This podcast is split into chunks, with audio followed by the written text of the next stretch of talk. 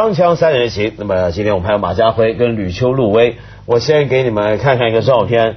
哎呀，这个照片看起来也很凄惨的，为什么？这是我最喜欢的中国的其中一所大学的校园，本来很美丽的，现在当然也别有一番美貌。跟跟这个窦文涛还是有点关系的。那当然，这武汉大学啊，这是他母校，你看。文涛一病，武汉大学就淹成这样，这这是他是不能病的。就是为了他的学弟学妹，为了文涛流的眼泪。没错没错，你看都哭成这样，这是东湖的水涨上来，把这个优美的校园泡成这样。现在华南一带不是犯大水吗？我们看看下一张，还是武汉。这是什么呢？这是原来那个运货的那个推车啊。那么现在呢，有些猛汉把它推上街做买卖。两块钱推一个人，推上头，你看人家小姑娘怕泡湿了脚吗？那不大好吗？没关系，由我们男的扛着，那么来做起这个买卖来了。你看，我们中国人做生意的智慧就是了不起，这叫做说，水里水里去，火里火里去，就是任何场合、任何时候都能够脑筋一转。你犯大水嘛，我来给你搞这个；但是 大旱的时候，不晓得搞些什么。那我不晓我不晓得他两块钱推一个哈，其实他更聪明，应该还要按那个路程的长短，对不对？像出租车 有个起步价呀，还得有个斜第一个路口两块钱，前面再加一个路口加一块钱，就是我有一年。去华山啊，跟我小孩他们去走，大热天这山很热哈，就有人过来问我女儿，哎，小姑娘要不要替你摇伞？就呃两块钱是一块钱摇一分钟，给你在旁边不断摇摇摇。计时，谁的表为准？我不晓得，我没光顾哈。这这真的是活里活里去。所以照家辉的说法，刚才那个车啊，那个你上车前啊，你还得问师傅，师傅走表吗？有没有发票？还有没有发票吗？不过话说回来，刚刚看那个场面，我又想起来啊，另一个国家就是越南。嗯，因为我对越南啊，总有一个印象，就当然事实不是如此。比如说去过越南，就总是觉得越南这个国家好像泡在水里一样。我不晓得你有没有这个感觉？我这个意思是什么呢？就固然它水多，河也多，湖也多，池塘也多，而且你就总觉得这个国家有一种水一样的温柔。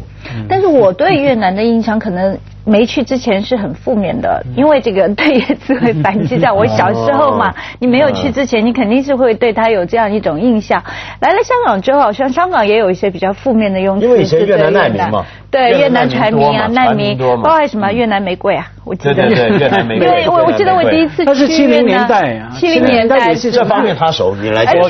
我跟你说为什么会这样？我们第一次去越南采访，他是一定要有政府的人员来陪同的，然后我们走的时候，那个人很沉，嗯，大概是。是十年了，快七八年，十年，他就很客气，他就送了一束玫瑰花给我，我们啦，我是没有感觉，我觉得他很客气。我们的这个香港长大的同事们就在那里坏笑了，然后我才知道哦，原来还有这样一个点。对，我熟，因为以前越战的时候很多美军嘛。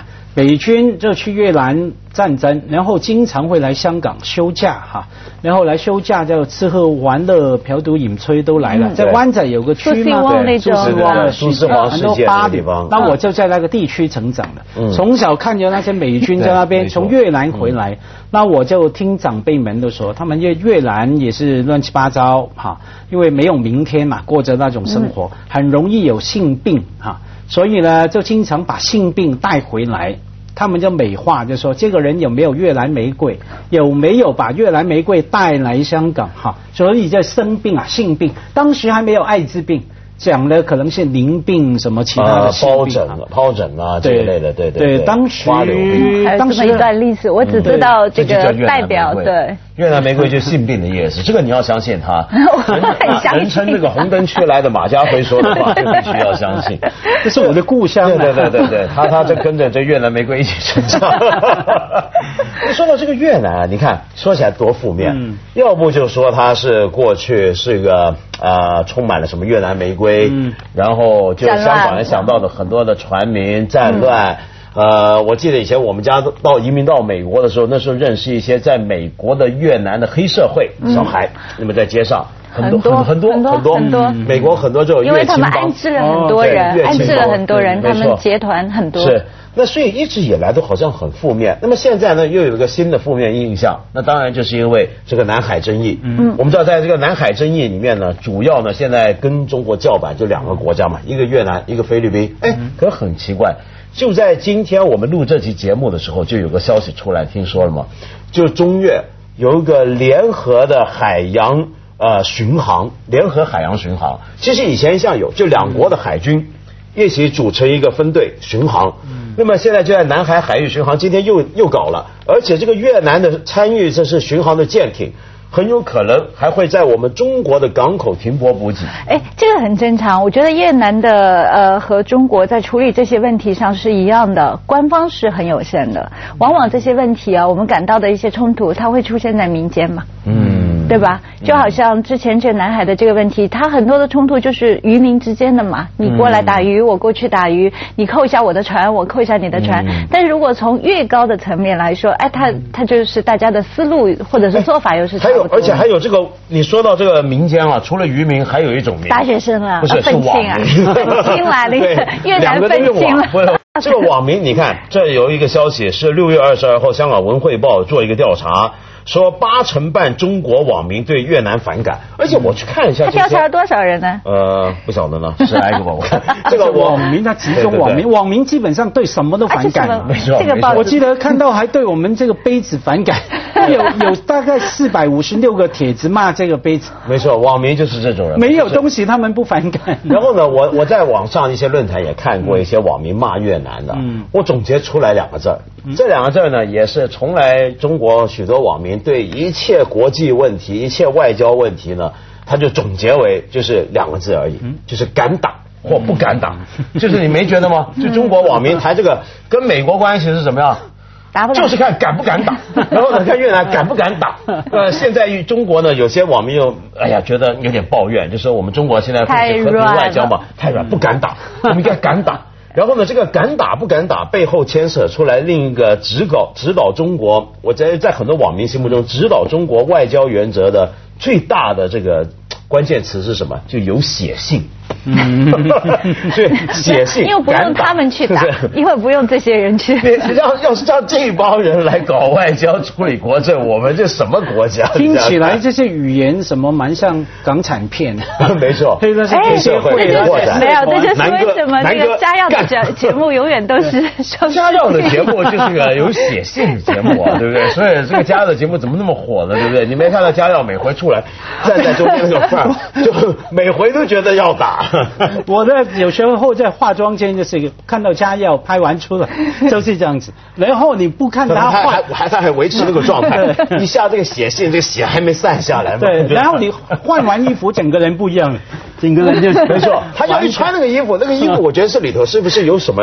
铁铁片钢片，你讲过衣服会影响人的思维，对 整个他一换回笨服，整个人不一样，就不一样。对我非常谦卑。本来看到马家辉、下回问了，讲怎么样，敢不敢打？有写信就打。但是这里面，我我去过越南很多次，我就觉得其实呃，你看民间的报纸啊，他的做法也跟中国很多地方很相似，就是说民间也要寻找出口，但是呢，呃，也找不到出口。那是不是因为有的时候积得太久了？他忽然之间就让大家觉得就要发泄一下，那。大家都差不多，嗯，就是看你怎么疏导这些网上的论坛呢，有些懂越南文的朋友上了一些越南的互联网上论坛看，他们呢也是一帮有写信的网民，一天到晚也讨论那个是敢打。但是我遇到好几个越南同行啊，我遇到好几个越南同行，他们都遇到过明麻烦，就是因为谈论到呃南海问题，批评了中国，那么他们就有的是坐过牢，然后有的是报纸被封，有的是掉了饭碗。越南政府其实还是想盯着，对对对，就不想让他们在这。些民间的媒体就是相对来说没有太官方的，希望他们要克制，想克制一下。其实说起来啊，这些什么南海争议问题啊，又历史原因又国际法的事儿，很复杂。这不是我们今天三个人在这儿能谈的。我们等一下还是谈一谈关于越南玫瑰那方面。我其实都可以谈，对，你主要谈那个。我什么都可以广告之后见。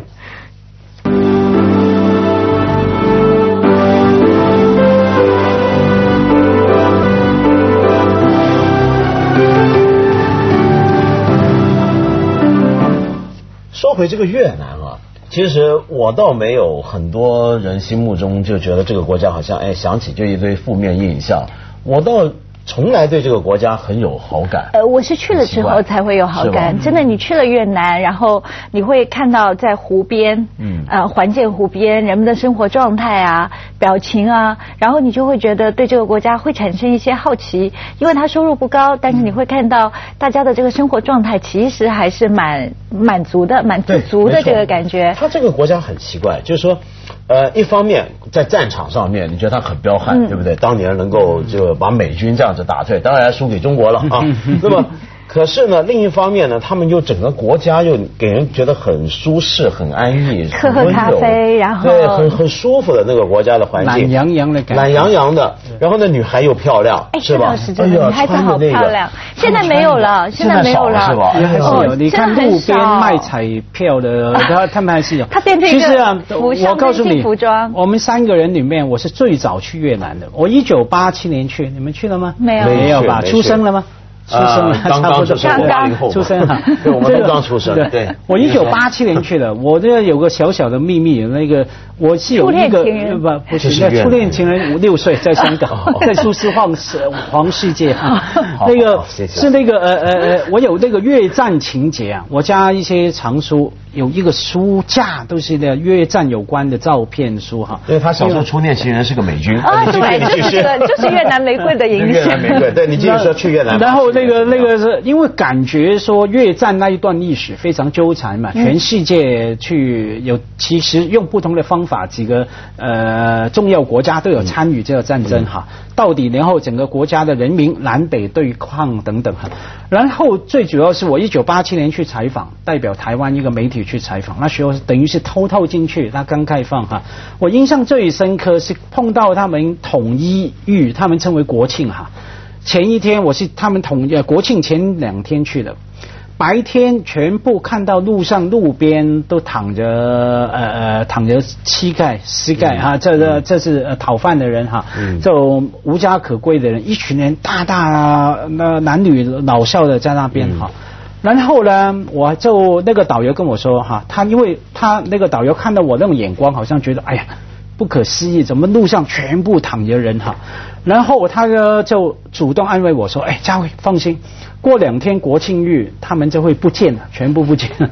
那我就好奇了，问不见了去了哪里啊？他说我也不知道，总之我们政府总有办法哈，我们要保持高危人群，高危人群，高危人群，对，就能够是这样。然后另外我记得印象最深刻是在当时呢，呃，越南哈南呃胡胡志明市施工那边哈，看到一些的。呃，美越混血，嗯，OK，他们为了种种理由没有去了美国找他们的美美军老八哈留在那边，然后我跟他们做访问，每个人都说了他们被歧视的经验，嗯，你看里面，然后里面还有分等级的，对，假如你的美国老八是黑人呢，你是最最被歧视的，最被这政府也歧视你，你美国老八是白人呢，他说政府对你的好一点点，福利都高一点点哈，那时候印象非常深刻。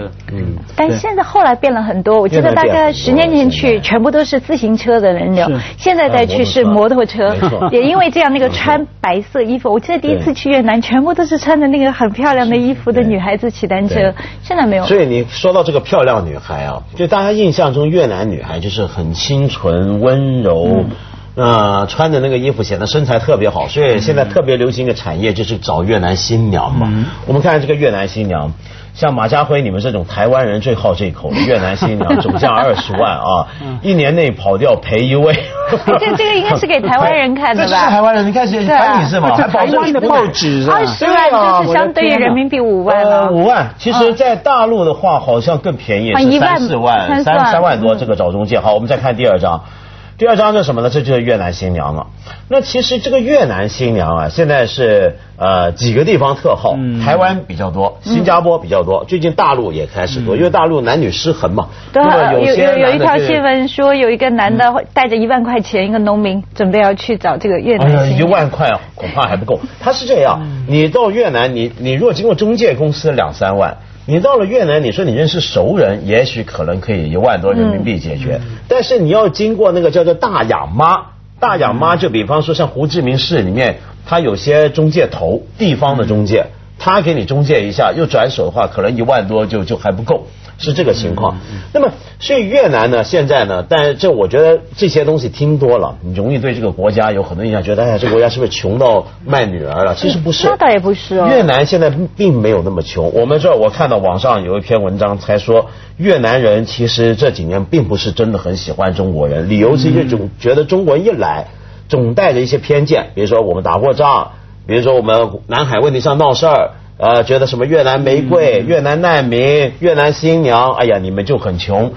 然后他们反过来怎么看中国人呢？他们觉得中国人第一歧视他们，第二他会觉得中国人呢来做生意不讲诚信。嗯，那么中国商人这个是奸商，这一点好像很普遍。第三呢，就是中国人卖东西给他们卖的都是次货，嗯，比如说，所以他们骑摩托车都不大愿意骑中国的。哎，我怎么觉得像非洲人看中国人一样？这个很多地方看中国人好像都有这种印象。这个国民外交还真得搞好点了。锵锵三人行广告之后见。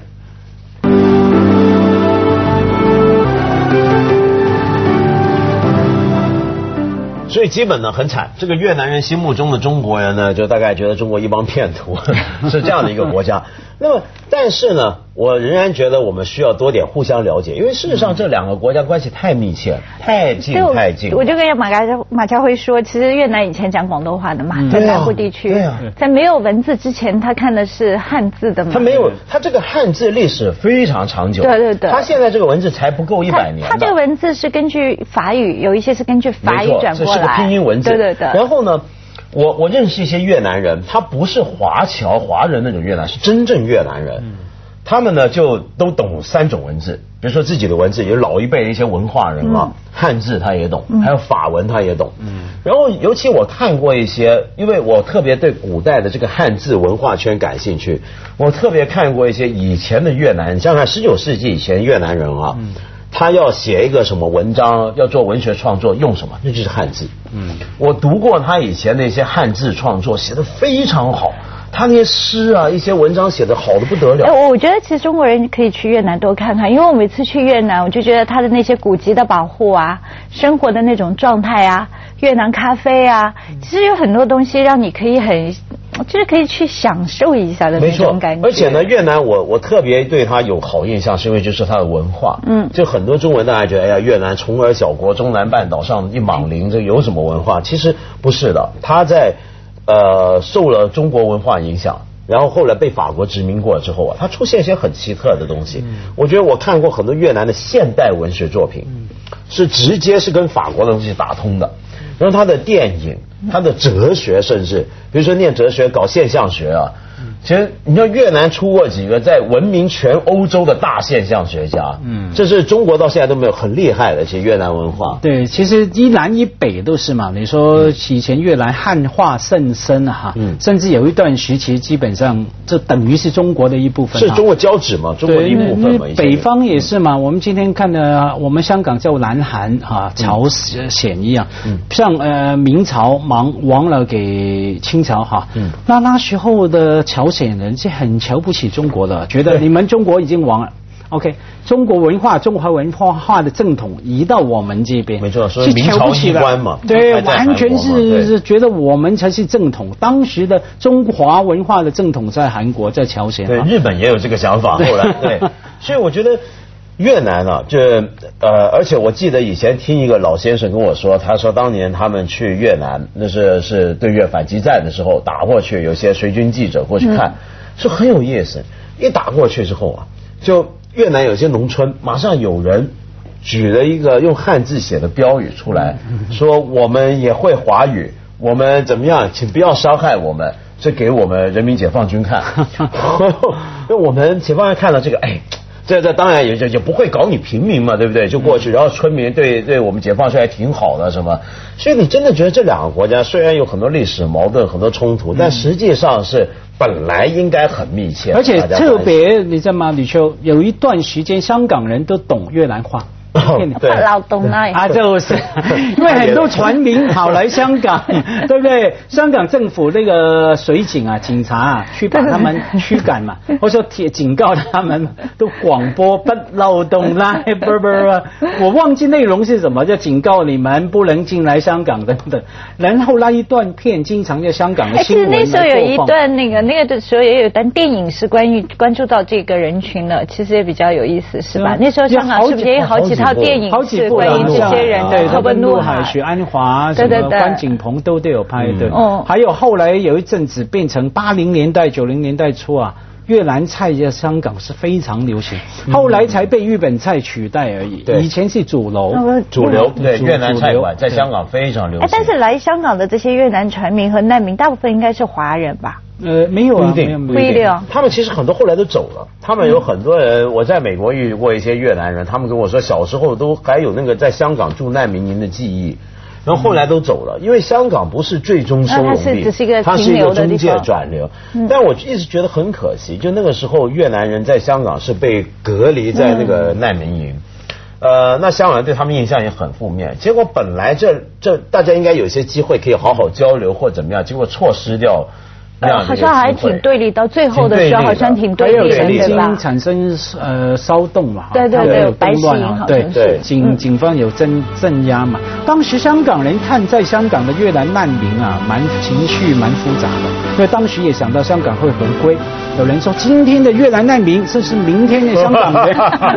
接着下来为您播出 《珍宝总动员》。我们都会像坐船跑去英国，都是这样。